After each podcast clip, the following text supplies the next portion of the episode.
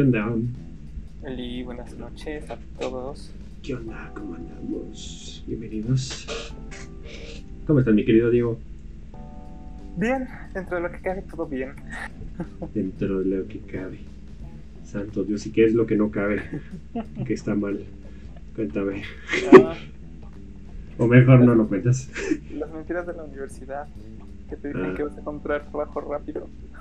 Y que todo va a estar bien y vas a ser rico. Y sí, Sí, claro.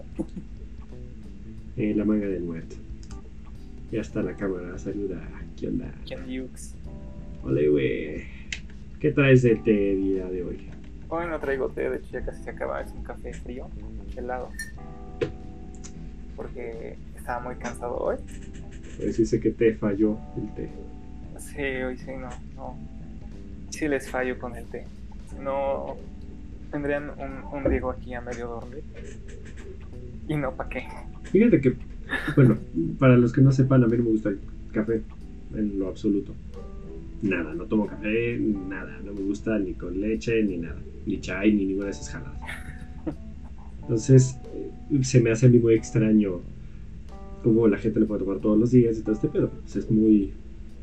Vaya, es demasiado común que la gente. Pero a mí de verdad no me gusta nada. Nada, nada, nada. Entonces eso de la hiperactividad y todo este pedo de es que tomé café y me da ansiedad y no sé qué, nunca lo experimenté. El abuelo estaría ofendido, ofendidísimo, porque si, si algo en mi familia son, son cafeinómanos, de verdad. O sea, mi papá se tomarse ocho tazas de café y no le pasa nada, al contrario. O sea, duerme mejor si las toma que si no las toma. Sí. Y es cuando Sí, dices, entiendo, es- entiendo esa sensación de, de dormir mejor con, con un par de tacitas de encima. Es como la Coca-Cola. o sea, hay gente que me que dice es que si tomo Coca-Cola en la noche yo no duermo. Y yo, puta, si yo tomo Coca-Cola en la noche solo me pedorreo, pero me da, no me da sueño. o sea. de verdad no me hace nada la Coca-Cola a estas alturas. No me hace nada. Bueno, es que también tú y yo nos echamos casi 3 litros de... No, ¿cuántos? ¿9 pero litros? fueron, no, fueron dos de tres y una de un litro. Con, en tres personas. Sí fue una barbaridad No, ese día. Bueno, sí, porque me entró un poquito. Pero sí fue una barbaridad. O sea, de verdad, creo que ese día nuestros riñones nos odiaron. Sí. Pero. sí, aquí sí somos Coca-Cola y no porque Si hicimos otra cosa, nos van a sacar de contexto y no queremos llegar No, a esas conclusiones. Sí, no. Pero sí, yo no tolero el café, en lo absoluto. O sea, oigan, mi papá me dio a probar un espresso. Te lo juro, eh, casi me vomito. No, no puedo tolerar. Ay, Dios mío. Mira, yo la única forma en la que tomo café es café con leche. Si no, uno, se me destroza el estómago. Ajá. Y dos, eh, me sabe muy amargo. Sí, es que no me gusta lo amargo. A mí tampoco me gusta lo amargo. O sea, el chocolate amargo, por ejemplo, no me gusta. Me gusta el semi amargo, Por dos. que es bastante bueno. Alguna vez mi abuela me trajo uno de Italia. Que, o insisto, el sabor así amargo que se te queda en la boca no me gusta. Pero es como. Pero ese estaba muy bueno, verdad. Los míos tienen que ser moca, dice JF. No, es que. O sea, a mí para colmo no me gusta el café y tampoco me gusta la leche. Entonces me dicen, ah, ¿por qué no lo tomas con leche? No, porque tampoco me gusta. Y tampoco me gusta la crema ni la mayonesa. Sí, ese es otro tema. Pero sí, no me gustan. Entonces, no tengo manera de tomar el café. Ni siquiera frío ni nada. Y pedir a destrozarnos el estómago pues, cuando quieras. Vente al centro y te vente acá y te llevo unos tacos que sí te destrozan el estómago. Los expresos son lo mejor, dice mi queridísimo Lenin. Amargo, bueno, no le gusta lo amargo, pero es bien amargado. Pues sí, no puedo estar con lo que combina con mi personalidad. La neta. Pero bueno, Güey, Este- tú no eres amargo, tú eres ácido. Sí, sí. Sí, creo que tienes un punto. Y sarcástico como la trompada misma. Eh, pero bueno, vamos a empezar a acercarnos un poquito al tema, porque si no vamos a tener hablando del café todo el día. Y de por qué lo odio. y como que esa no es la temática del capítulo de hoy. porque más no encuentro una manera de meter el tema de hoy así para el café. No, ni siquiera, porque. Bueno, pues sí, este, bueno, no. Pero bueno, no, hoy en el capítulo de hoy toca que le hace así, Dios mío. Déjame hablar, mijo. Chale, vamos a empezar así. bueno, em, el día de hoy toca un tema muy interesante. Este, porque estamos hablando básicamente de la fundación de la historia, como género literario, ojo. Pero al fin y al cabo es el primer paso para desarrollar el estudio histórico. Y esto sucede gracias a un muchachín por ahí que este se llamaba Heródoto de Alicarnaso. Entonces, es todo un personaje, de verdad es muy interesante su vida. O sea, era un hijo de papi. Por decirlo de una manera muy amable. Entonces, si quieres. Sí, digamos que todo lo tuve en bandeja de plata. De piedra. De mármol blanco y pulido. Entonces, sin más preámbulo, contémonos un poquito de Heródoto de Carlos. ¿Te parece mi queridísimo Diego? Me parece. Perfecto. Entonces, vamos a comenzar. Antes de hablar de Heródoto, es importante hablar del contexto de Heródoto. Bien buena onda el compa ese. ¿Sí? De verdad es bien buena onda el tipo. Todo, todo el personaje. Este, vamos a empezar hablando que Heródoto nace, no se sabe la fecha exacta. Muchos de los grandes autores de la antigüedad no se sabe la fecha exacta de cuándo nacieron. Algunos ni siquiera se sabe si existieron, que es un poquito más irónico. Pero Heródoto de Carnazo le ponen un aproximado en el 484 a.C., que nace en Alicarnaso. Valga la redundancia. Para los que no sepan, Alicarnaso es una pequeña ciudad que se encuentra, si todo el mundo tiene su mapa mental de Grecia, que sé que todos lo tenemos, se, se encuentra la isla de Creta. Después de la isla de Creta, al noreste se encuentra la isla de Rodas. En la isla de Rodas, enfrente, bueno, al norte, perdón, hay una península. Enfrente de esa península hay otra península y en esa península se encuentra Alicarnaso. Alicarnaso, por ejemplo, es famosa por tener una de las siete maravillas del mundo antiguo, que es el mausoleo de Alicarnaso, así como plato cultural. Entonces, en esa ciudad nace Heródoto de Alicarnaso. Se sabe que tenía un hermano, que ahorita mejor el nombre, este, pero es padre de Elixes y estos dos eran una familia bastante bien acomodada. Entonces se encuentra la... ¿Qué? No sé qué dijiste, Luxur. Este, ah, no, eso es de otra cosa, Luxur. Ya sé a lo que te estás refiriendo. Y eso es de los viajes de Gulliver. La isla flotante. Pero bueno, es la puta, para los que no sepan. ya lo tuve que decir. Eh, este. Doctor nació de una familia bastante bien acomodada. Sus padres se fueron al liceo Drio.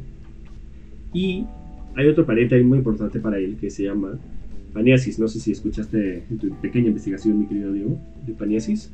Sí. Que, a ver, cuéntanos de tu lado. ¿Qué es lo que encontraste de Paniasis? Ah.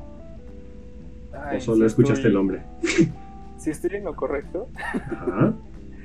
este. Eh, era. O sea, un pariente de él. Sí. Que al parecer lo que, por lo que veo por tus notas, no se sabe qué, qué, parentesco tenían con él, pero, o sea, por lo que yo entendí, era que este tío, que terminó yendo a no recuerdo cuál guerra, en la que falleció, y por, en, por esa guerra su familia tuvo que salir de eh, la ciudad donde estaban viviendo. de Alicarnas, justo. No se sabe en dónde, no se sabe qué parentesco tenía Añasis, pero era el tío. Lo más seguro era que era el tío. Entonces, este es, esta personita era muy conocida en el mundo literario de la Grecia antigua por haber escrito unos poemas muy importantes, muy famosos en su momento, que se llaman las, la Iónica. Eso es lo que puedo encontrar. Que actualmente no se encuentra casi nada del texto. Se encuentran fragmentos. Lo que, lo que logré encontrar es que se encontraron unos fragmentos muy pequeños pero en sí no se encuentra el texto en sí completo. Pero entonces, por ahí ya podemos ver un punto interesante de que Heródoto ya tenía un acercamiento a la literatura por la familia. Entonces eso está chingón para saber que no fue por combustión espontánea que de repente decidió escribir un libro. Bueno, no un libro, una obra.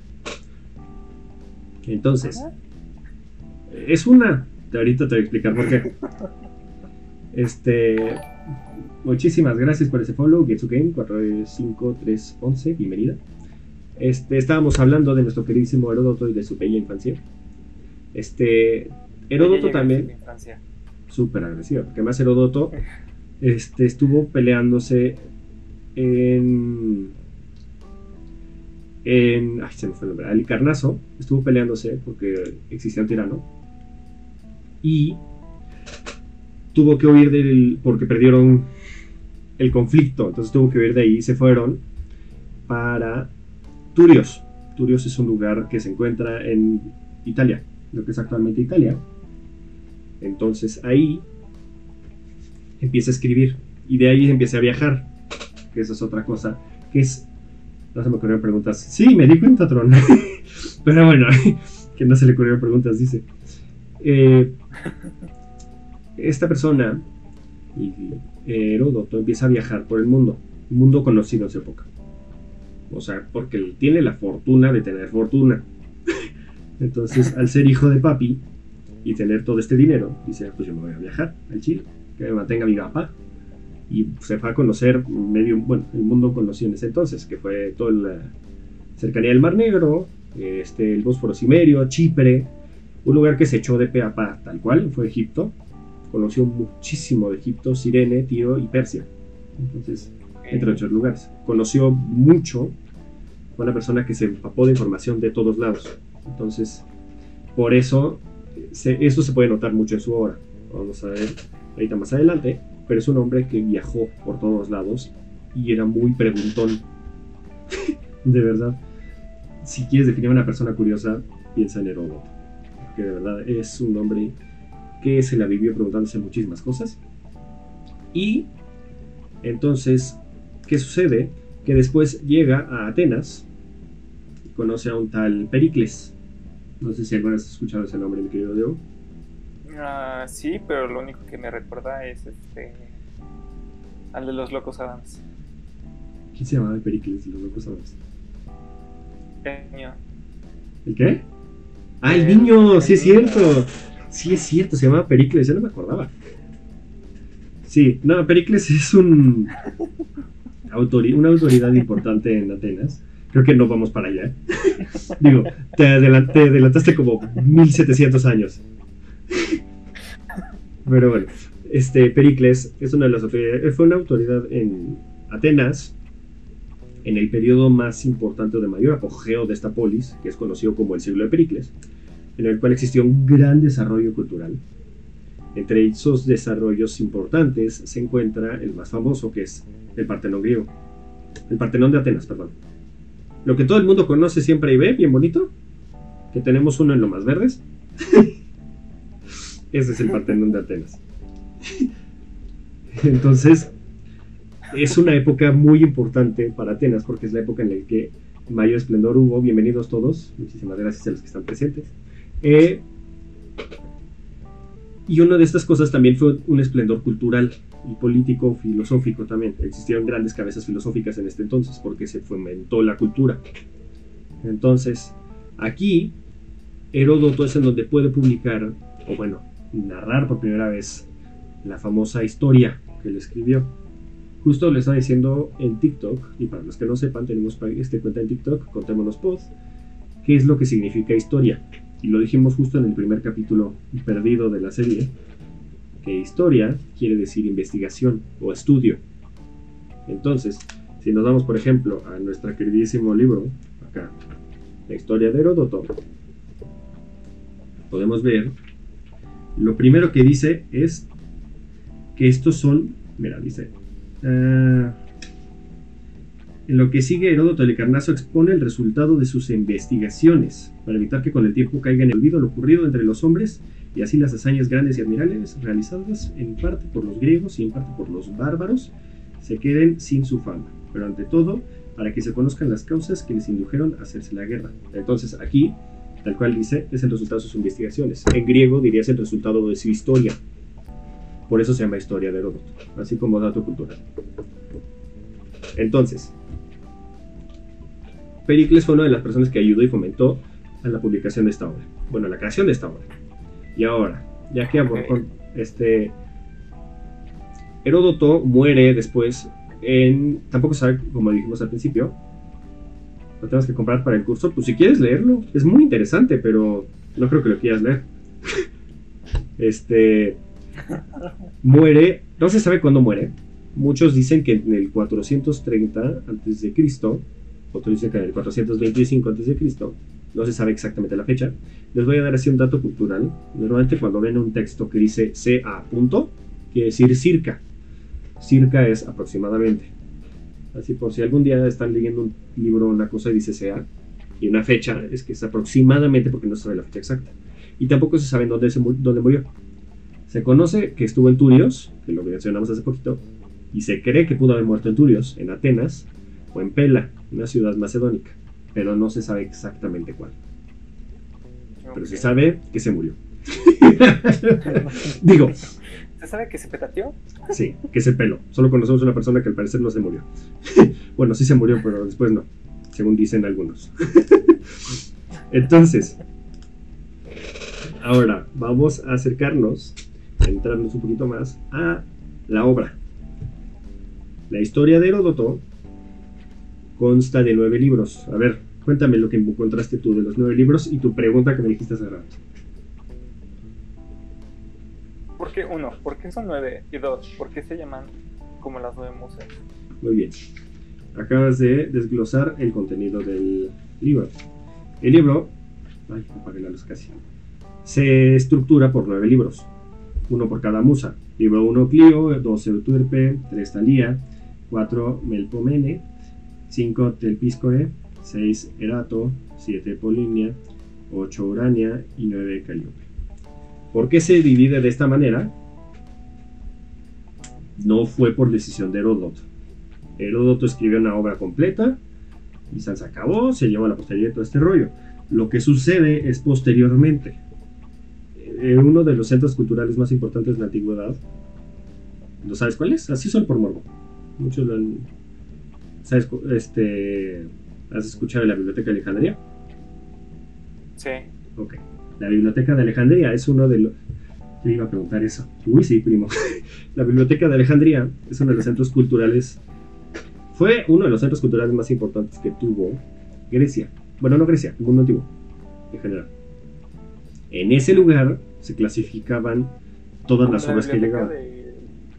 Subterránea, bueno, que quedó bajo las bajo las arenas en Avatar? Algo así. Eh, buen punto, buena comparación. Solo que este. Solo que esta no se enterró, se quemó. y se quemó como cinco veces, de verdad. Es cuando dices, no mames, lo aprendieron la primera vez. y a la última fue una quemada de piedad, de verdad. Pero sí, en esta biblioteca, los bibliotecarios clasificaban las obras. Entonces, ¿cómo debe de ser?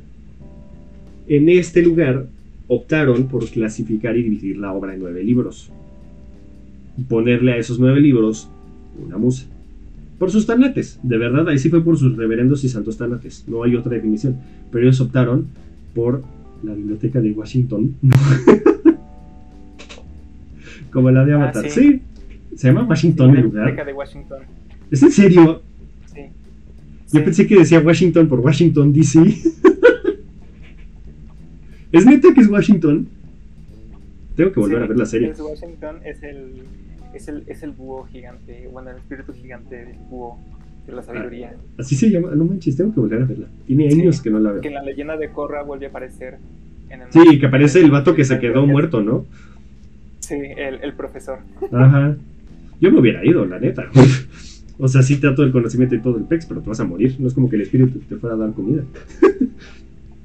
pero bueno retomando el contenido, son nueve libros por los santos y reverendos tanates de los bibliotecarios. Hay otro ejemplo, por ejemplo, de una obra que pusieron en un título en la Biblioteca Alejandría. ¿Ubicas la metafísica de Aristóteles? Sí. Bueno, la metafísica, ¿sabes por qué se llama metafísica? No. Metafísica, meta, ¿qué quiere decir? En griego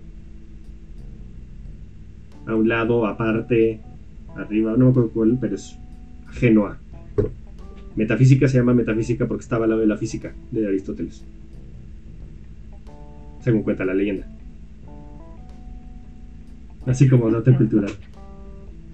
Algo me dice que no hablan de Avatar de los güeyes azules. No, no hablamos de eso. De Avatar el monje con una flecha en la jeta. Pero sí, o sea, la Biblioteca Alejandría tomaban y le ponían títulos a las obras, porque las clasificaban a su gusto, la neta. Entonces, ¿qué consta el libro de Heródoto, la historia de Heródoto? Como ya dijo mi queridísimo Diego, son nueve libros, y en este se desglosa la historia de dos lados, el mundo griego y el mundo bárbaro, que culminan los dos en las guerras médicas. Ahora, explico. El mundo griego es todo lo que conocemos como las polis griegas, helénicas más que nada, deshonra, efectivamente. Sí. Y lo bárbaro. ¿Qué es lo bárbaro? Este es un concepto muy interesante, porque no es lo mismo lo que pensamos hoy de bárbaro, de personas peludas que aventaban cosas. Ah, lo bárbaro de esa época. David Bárbaro.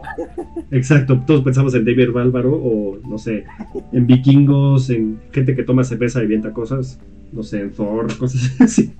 La neta, que es la imagen que nos han dado por la, en el tiempo del bárbaro. Y el bárbaro no es, no es eso.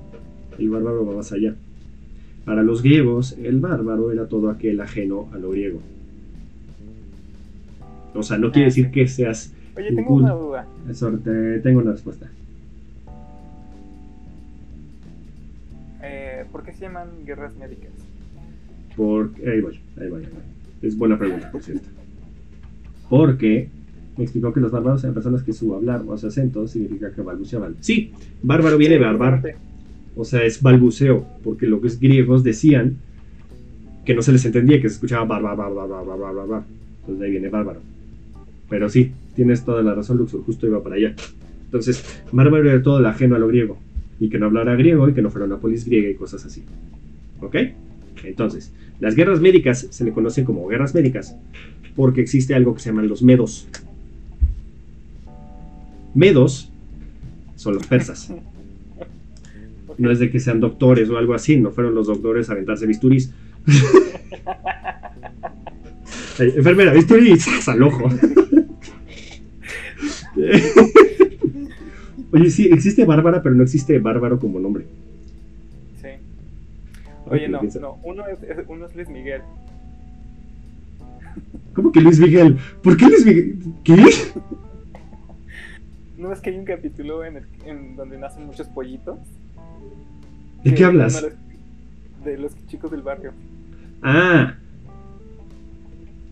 Y hay un capítulo en el que nacen muchos pollitos y los pollitos creen que uno es su mamá y les cuenta una, historia que dice, había una vez un niño muy guapo que se llamaba Luis Miguel y ese niño soy yo. Ah, sí es cierto, ya me acuerdo. Pero el Petro sacaste muchísimo de pedo. Yo dije, ¿qué tiene que ver Luis Miguel con las guerras médicas? Ay, Dios mío. Pero sí, los medos es otra manera de decirle a los persas. Por eso las guerras médicas se le conocen así. Y sí, sí estaría interesante en la guerra de bisturis. Muy peligrosa, pero interesante creo que también un ejemplo muy extremo. O sea, imagínate ahí. Es que imagínate, o sea, fue una guerra de especialidades médicas. el radiógrafo aventándote ahí rayos X para que te mueras.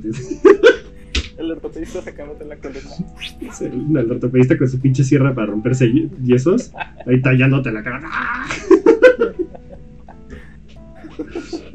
Ay, Dios mío. Es el mejor tema que hemos tenido el día de hoy. Ay, Dios. Y justo esto no sirve. El cirujano plástico gana porque es el único que no se muere de hambre. So... Se tiene un punto, Leslie, nadie. Dice Luxo no quiere pelear contra urólogos y mucho menos proctólogos. Te agarra de marioneta el cabrón.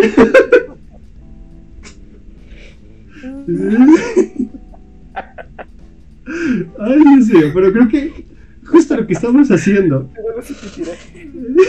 es una de las mejores maneras de introducir uno de los fenómenos lingüísticos que ocurren en el libro que es de los más interesantes, que se le conocen como digresiones.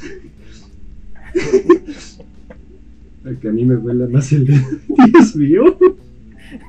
Dios mío, ¿por qué llegamos a esto? Pero bueno, ¿qué es una digresión? Lo que acabamos de hacer. En el coloquialismo sería un debraye. Lo que recupera Diego explicó que es una digresión. Ay, Dios mío. Ay,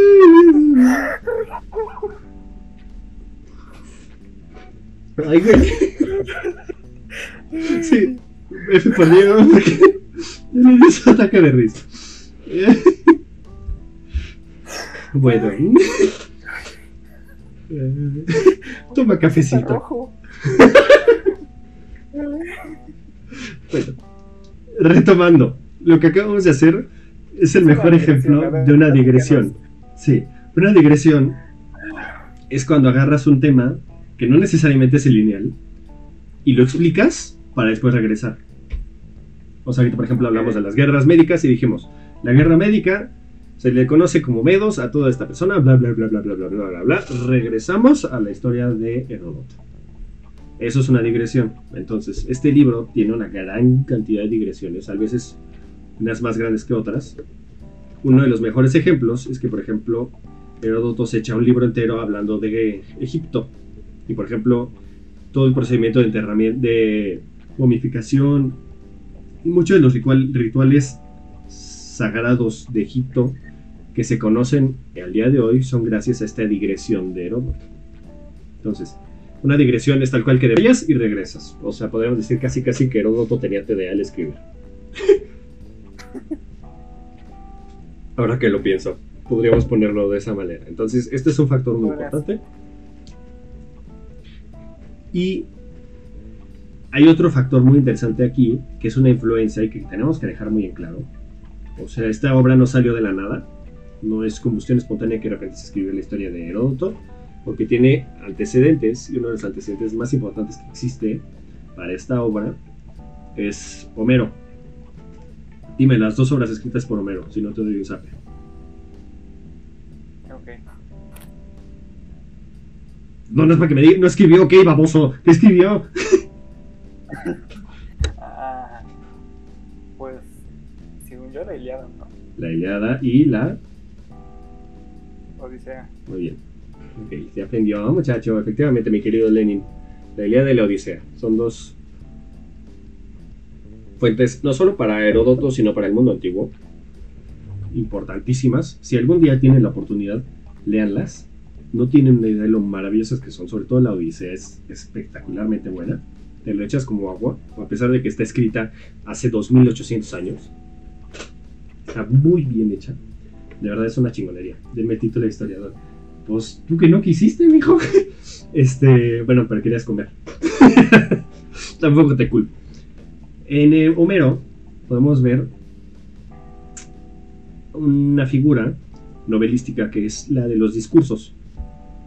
Que una persona se pone a narrar y decir, oh, yo, Aquiles el Grande, estoy enojado porque tú me quitaste a la esclava que me pertenecía y esto, bla, bla, bla, bla, bla, bla, bla. Un discurso en donde reflexiona su pensamiento. ¿Ok?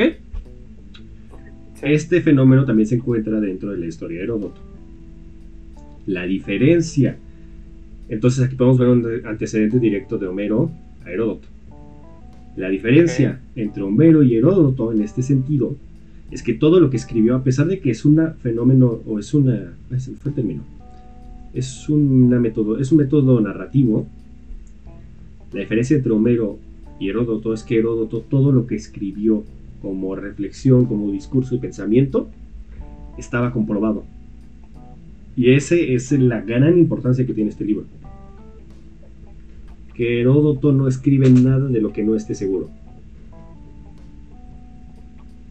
O sea, todo lo que escribió en esta obra, en estos nueve maravillosos libros, nueve maravillosos libros del mundo pasado, todo lo que escribió ahí, o él lo vio, o hay una persona que testificó para dar crédito de lo que escribió. Punto. Ah, sí, sí. O sea, y por eso es tan importante esta historia. Y por eso es el parteaguas para generar el género literario de la historia. En este entonces es un género literario, incluso un género artístico, consideraba. Porque todo lo que escribe se puede corroborar. Bien mal o regular tiene una fuente detrás. Por esta razón, por esta sencilla razón se conoce como el padre de la historia. Porque no tomó todo lo que decía la gente, así del aire, combustión espontánea, muy bonito, shalala, shalala, mágico, místico, lo escribió. No. Él puso detrás una investigación. Puso Incluso. Te quiero hacer una pregunta. Respondo. Ah, porque también vi, bueno, bueno, sí, sí vi que, este, que también podría ser considerado como un tipo periodista. Totalmente. O sea, es como una, es, podría decir que es casi una crónica. Y algunos, hay algunos investigadores que ponen una teoría muy interesante que lo que hizo Herodoto no fue solo investigar por su tiempo libre, sino como espionaje, para conocer a, las grandes, a los grandes pueblos alrededor que existían de Grecia, para entender su forma de vivir, cómo se regían, etc., etc., porque habla de tiranos, habla de reyes, habla de formas de gobierno, habla de todo. De verdad es una maravilla esta obra. No sé, o sea, es una, no, me, no me interpreten, es una obra muy pesada de verdad es una obra pesada, no es de fácil lectura, pero es muy interesante lo que dice. Pero sí, algunos dicen incluso que es un investigador. un investigador privado, por decirlo de una manera. Pero en sí, lo que tiene de lo que tiene interesante son dos cosas. Lo que acabamos de decir, de que es crítico. ¿El Coloso de Rodas existió? Sí, sí existieron las siete maravillas las siete maravillas del mundo antiguo. Este, y creo que si mal recuerdo, Heródoto menciona varias si no es que todas. Puedo estar mal. Este, pero sí existían los. Sí, justo hace rato estaba, mientras reflexionaba todo lo que estaba preparando para el capítulo de hoy, me imaginé a Heródoto. Simon International Super Spy. Super Spy. Super Spy. Deben estar revolcándose en donde quiera que esté Heródoto escuchando esto. Pero sí, este, el Coloso Roda sí existió. El único, la única maravilla del mundo antiguo que sigue existiendo actualmente son las pirámides de Egipto. Todas las demás no fue que las hayan destruido, pero se fueron destruyendo por terremotos X, Y y Z. El laberinto de Creta. Es muy interesante esa pregunta. Tenemos que irnos al periodo minoico de Grecia, que es antes del de la es una época en donde no existe, o sea, sí existe una forma de fuente escrita, pero no es, no es la fuente escrita que conocemos como el griego. Ese se desarrolla prácticamente cuando Homero escribe la Ilíada de la Odisea. Entonces, muchos creen que el laberinto de Creta es una analogía precisamente a la ciudad de Minos, que no me acuerdo el nombre. Pero no estoy seguro, no podría decirte el dato ahorita, en este momento, si existió el laberinto de fecha, de Creta, perdón. Pero muchos creen que es una alegoría, sobre todo para la creación de Atenas. Porque al fin y al cabo, ¿quién, creó, quién fundó Atenas? Uno de los Eos. que voy a investigar justo ahorita porque se me fue el nombre y no quiero decir uno mal. Teseo, creo. Teseo, Perseo. No es Perseo, eh, no es Perseo, es. Sí, Teseo. Teseo es el fundador de Atenas. Entonces, por eso también eh, muchos ven más como leyenda. Pero ahorita no podría decirte una respuesta exacta de lo del laberinto de Creta. Si quieres, con muchísimo gusto te lo respondo por TikTok después. Es que me acordé de Phil en Hércules. Perseo, Teseo y muchos, otros Eos. Entonces sí, pero te la respondo, si no en la noche, tal vez mañana temprano, con muchísimo gusto por TikTok. ¿Vale? Ahora, después de, este, de esta digresión, muy interesante, e, esa es palabra dominguera. Entonces, si algún día estás contando una anécdota y de brayas, va a sonar súper pipiris nice, dices, bueno, después de esta digresión, y regresas a la anécdota. Ahí está. Ahora, el otro factor por el cual Heródoto es importante es porque deja a un lado una limitante monumental en su época, que era escribir en verso. No es el primero en escribir en prosa, ojo, pero es el primero que deja los, ¿cómo decirlo? Las figuras poéticas, como las usan. O sea, Homero escribió, y es una labor monumental, de verdad. Mis respetos, porque de verdad Homero era un genio. Si es que existió Homero, y si no es la escuela homérica, eran unos genios porque la métrica, el ritmo y la rima que tiene el texto en griego es brutal. Es impecable lo bien hecho que está. Y Heródoto, ahí lo que, lo que le importa no es necesariamente cómo se da el mensaje, sino el mensaje en sí. Entonces, surge la idea más bien de dar la información, dejando atrás la forma poética. Entonces también es uno de los primeros grandes prosistas, por decirlo de una manera. Va a una idea más racional, porque aquí deja, o sea, es creyente de los dioses, todo este pex, pero lo deja a un lado. Dice, sí, va, los dioses es muy bonito y todo esto, pero yo estoy hablando de la historia del hombre. Y va a algo más racional. Y va a esta idea de conocer las causas para entender porque lo que él habla no habla del pasado antiguo, habla de las guerras médicas. Pero él dice, para hablar de las guerras médicas, tengo que meterme para atrás. Porque toda esta información, todo lo que llegó a las guerras médicas, es consecuencia de lo que pasó antes. Un antecedente. Ajá, tiene una causa. Por cierto, para los que no sepan, las guerras médicas, existen dos guerras médicas. La primera guerra médica, la batalla más importante es la batalla maratón no sé si has escuchado el término maratón alguna vez, mi querido Diego. Sí. ¿Qué, ¿Cuánto es un maratón? ¿Qué qué? ¿Cuánto es un maratón? no me acuerdo cuál es la distancia exacta. Son, mira, vamos a poner, para decimar ¿cuántos kilómetros? Vamos a poner, ¿cuánto es un maratón? Creo que eran como 55 puntos y algo o algo. Ah, 42.195 metros. ¿Qué es la distancia de maratón a Atenas, si mal no recuerdo. Que es lo que corrió un pobre pendejo para decir que ganaron la batalla. Sí. Literalmente. Esa es la Primera Guerra Médica. La Primera Guerra Médica la ganan y el pobre Pelele que le dijeron, órale, llegale a Atenas a contar que ganamos. Corrió 42 kilómetros para decir, ganamos y se peló. Literal. Llega, dice, ganamos y, nos, y se peló. La neta, yo también me hubiera pelado. O sea, 42 kilómetros, no corro ni uno. Ahora imagínate con armadura y todo el pex corriendo, pues no cualquiera. Y la Segunda Guerra Médica, a ver si sabes cuál es la batalla más famosa de la Segunda Guerra Médica. La has visto en todo medio posible. Incluso los viste medio desnudos en una película. Ah, no sé. La batalla de las Termópilas, mi queridísimo Diego. Mejor conocida como la batalla de los 300. Mm. Donde estaba el gran rey Leónidas peleando contra el emperador Jerjes, si mal no recuerdo. Y en los famosos 300 espartanos que pudieron detener al ejército y todo este pex. Todo eso se cuenta aquí. En este bello libro se cuenta la, historia de los 300 espartanos que lograron detener a Jerjes. Me estoy peleando por responder mensajes por la herramienta de LOL. Pero bueno, retomando, retomando la idea. Heródoto es el primero que logra hacer. Es el primer antecedente de un estudio crítico, de una, de una crítica a la información.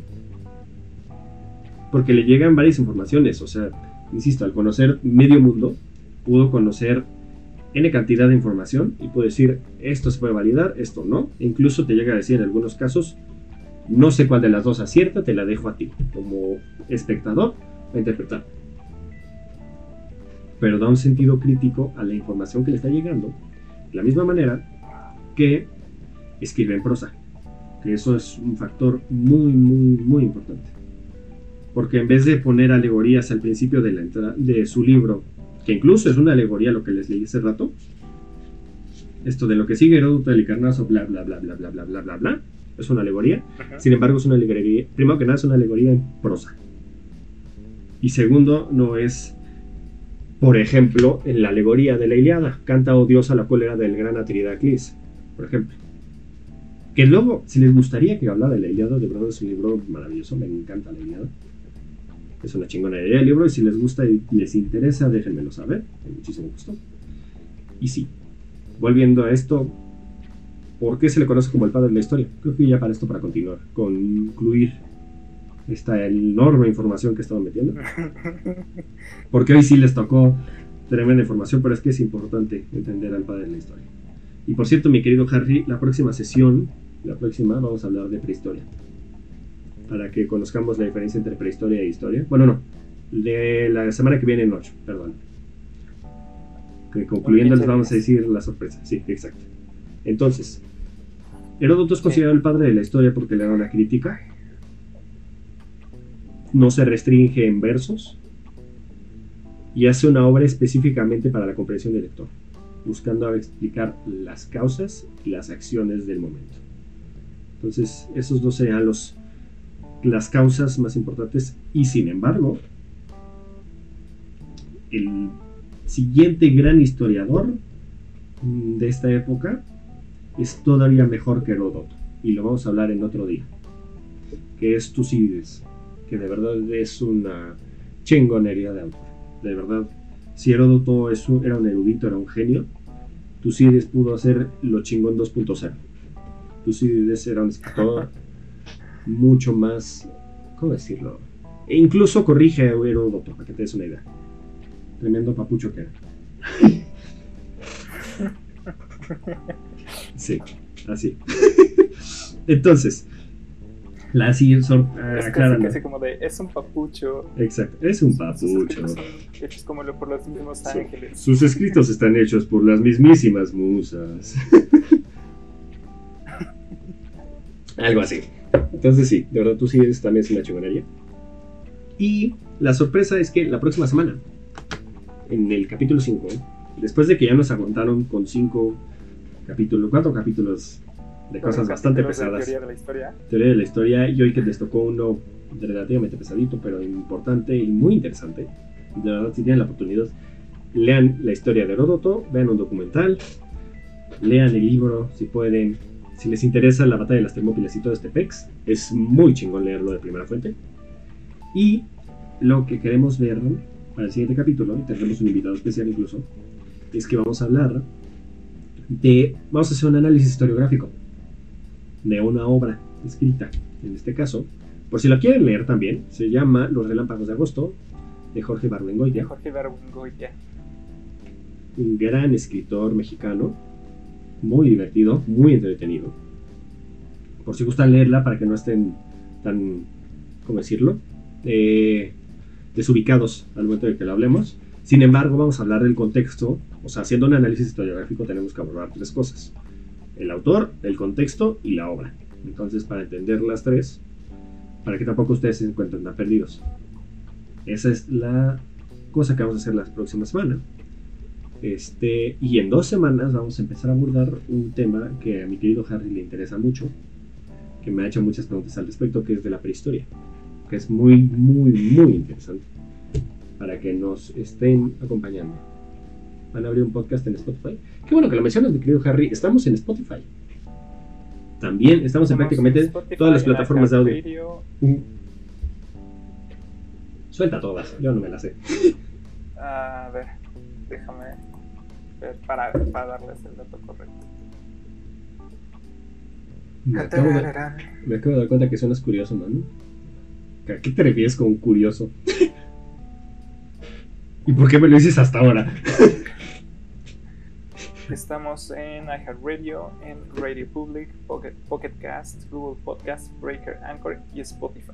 Incluso, por si quieren darle follow, no necesariamente lo escuchan, porque ya sé que ya lo escucharon por aquí, pero por lo menos para que los chequen, ahí están todas las redes sociales, incluyendo las de audio, para que vayan a darle follow. Con el simple hecho de darle follow en estas plataformas, ayuda muchísimo.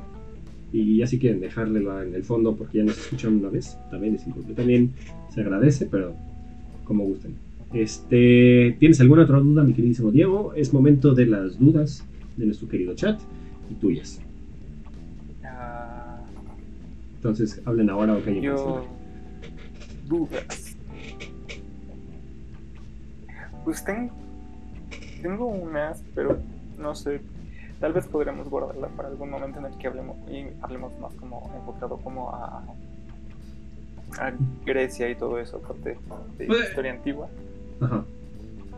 Pueden servir para el contexto Eh. de Heródoto. Si quieres, suéltalas. Y te, te- Ah, podemos profundizarlas después, ¿qué te parece? Pero ahorita Vale. por lo menos para dar una- para en- entablar diálogo. ¿Para cuándo los tacos? Para cuando venga el luxo de la ciudad. Pero bueno, suelta la bala. Este, mm, eh, eh, uh, ¿Por qué? ¿Por qué? ¿Por qué? ¿Por qué? ¿Por qué? ¿Por qué? ¿Por qué? ¿Por qué eran nueva, nueve musas?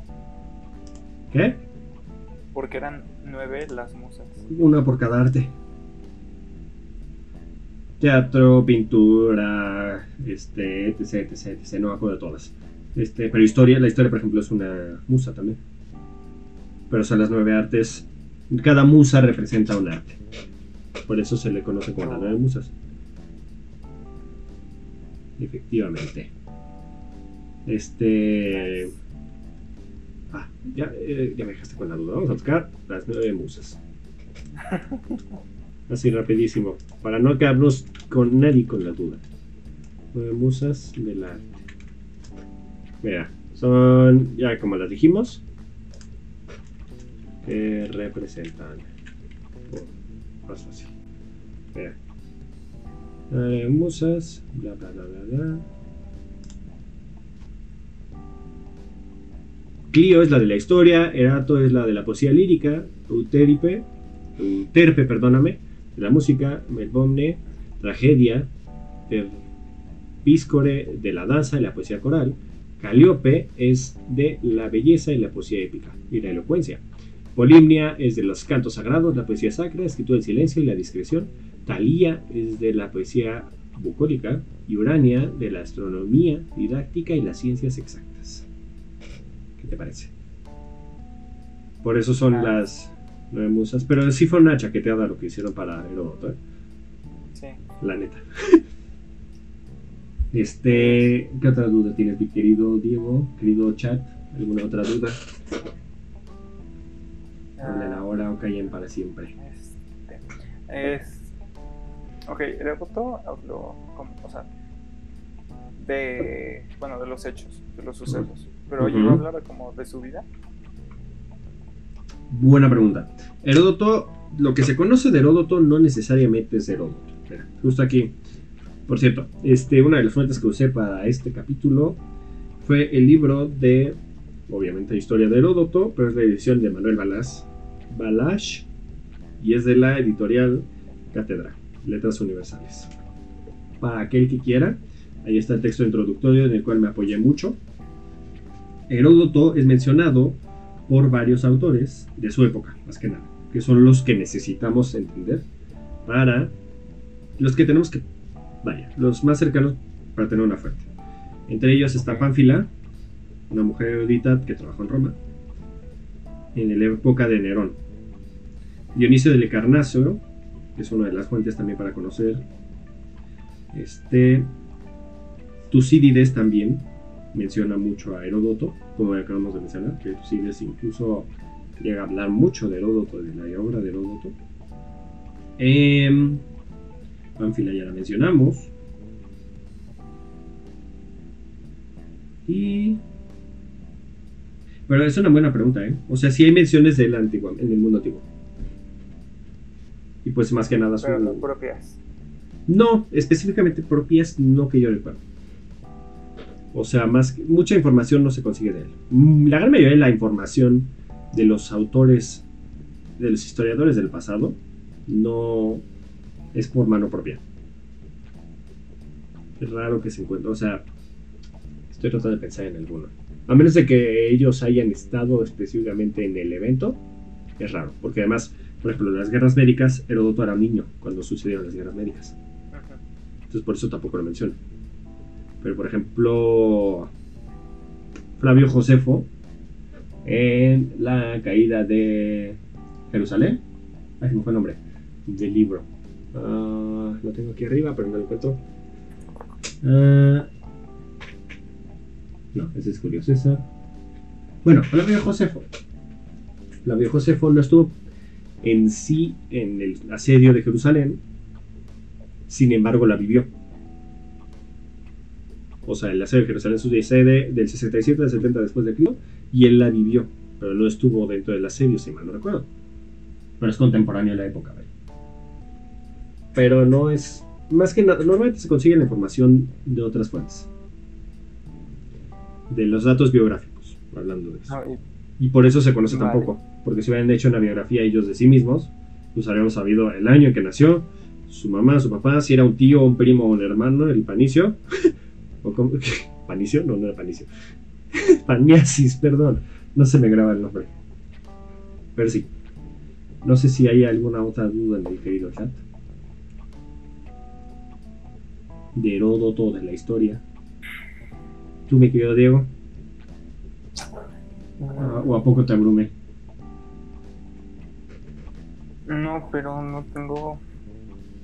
No se me ocurre otra duda. O sea, más que nada, ya como conclusión, Heródoto, eh, existen otros antecedentes de obras escritas en prosa en la antigua Grecia, pero él es el que la domina de mejor manera, por decirlo de una manera. Entonces es una obra sumamente interesante. De verdad, si les interesa. Si alguna vez vieron la película de 300 y dijeron, no manches, qué chingón es esa película, tiene todos los errores que quieras anacrónicos. Pero sí cuenta bien, poquito bien la historia de. Poquito. La guerra de los 300. Y si les interesa el tema y toda la Grecia antigua, es una fuente indispensable. Verdad. Es una obra majestuosa, monumental, y por algo. Esto es como la maestra de calabacita. ¿Dudas? ¿Dudas? Pues sí, tal cual. ¿Dudas? ¿No duda? ¿No duda? Este.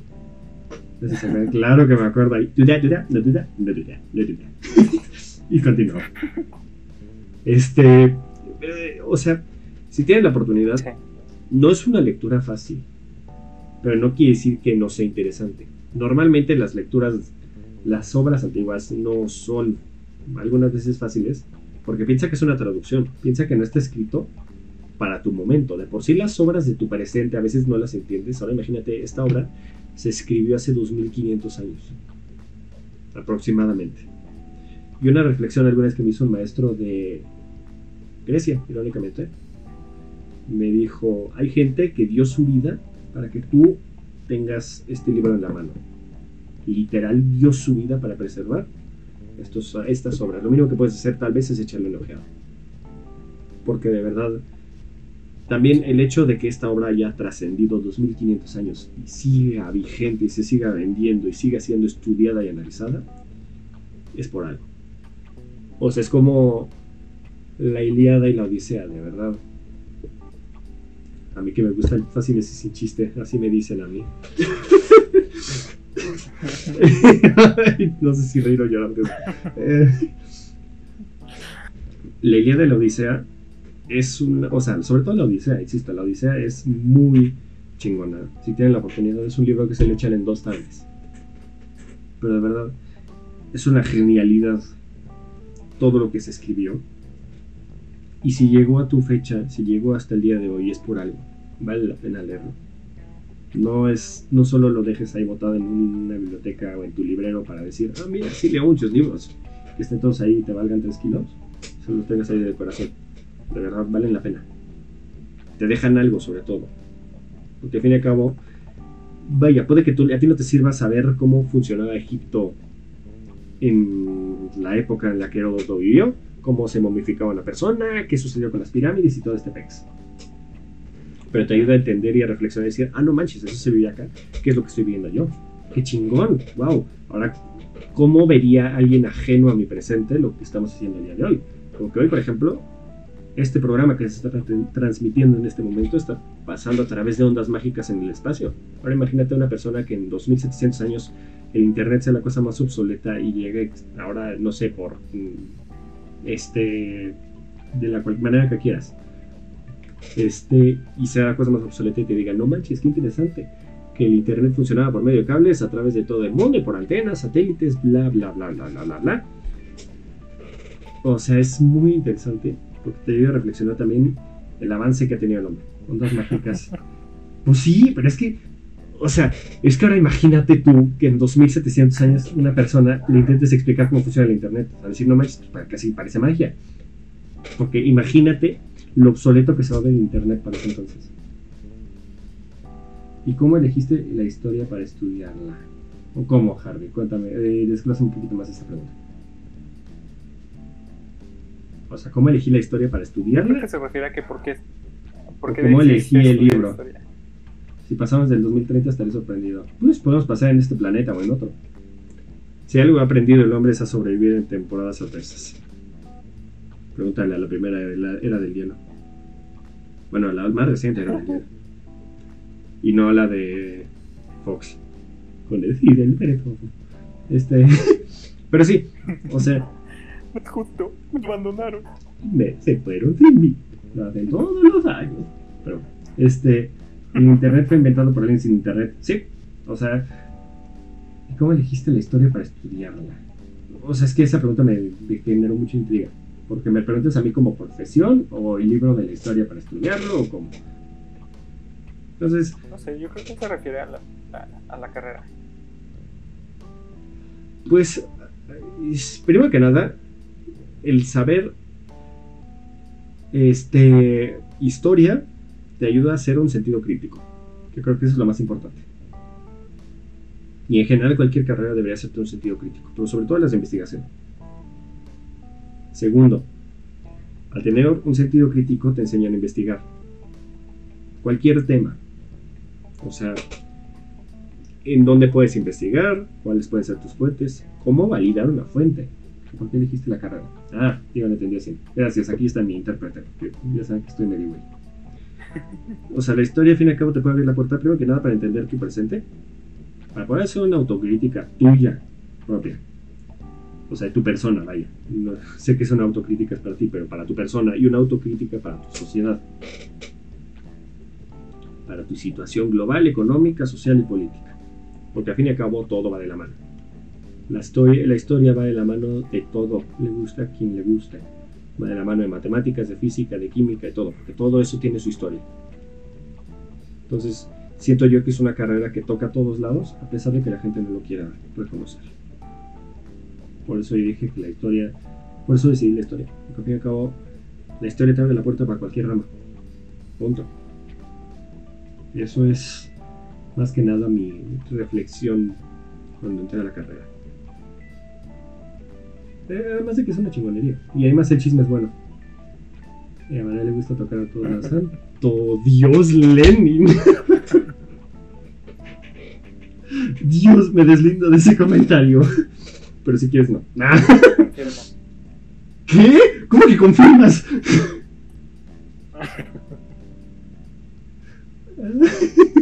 ¿Cómo que confirmas, Diego? No me dejes en silencio, niño. Así nada más. Creo que se congeló tu imagen y no sé desde hace cuánto. Caíste allá, creo que se descongeló. Pero bueno, si no tiene nadie más alguna pregunta, este, solo los dejo yo con la conclusión. Heródoto es una chingonería. De verdad es un hombre, fue un hombre muy interesante. Su vida fue todo, es todo una cosa. Es todo un caso. Y la obra es una obra, se ve muy gruesa, la obra, antes de que empiecen con sus marranadas, porque ya, ya vi que el chat es así. Entonces tengo que ser específico. se ve gruesa la obra, pero eh, pueden echársela incluso por libros. No necesariamente tienen que leer toda la obra de una sentada. Si no quieren leerla, también hay unos documentales bastante simplificados de la obra para entenderla mejor. Al fin y al cabo, esto solo es introductorio.